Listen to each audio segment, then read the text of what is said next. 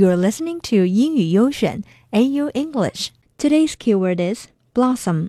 B L O S S O M. Blossom is the flowers that appear on the tree before the fruit. 花开花. Here is an example. The cherry blossom came out early in Beijing this year. 北京今年的樱花开得很早。那么今天为什么要说 blossom 这个词呢？因为啊。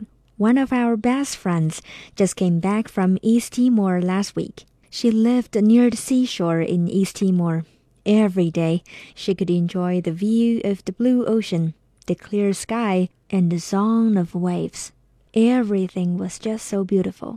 在描述这番景象的同时，联想到了海子的诗《面朝大海，春暖花开》。诗里描述的生活闲适又美好。突然想在海边晒太阳了。我们一起来回味一下这首诗吧。当然啦，英文版的《Facing the Sea with Spring Blossoms》by 海子。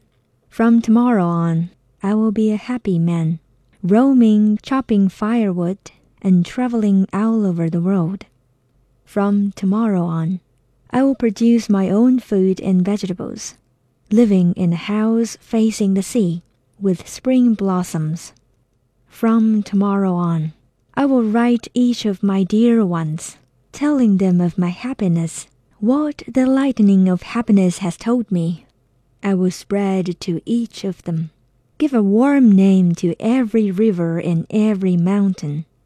Strangers, I will also wish for your happiness. May you have a bright future. May you love us, eventually get married.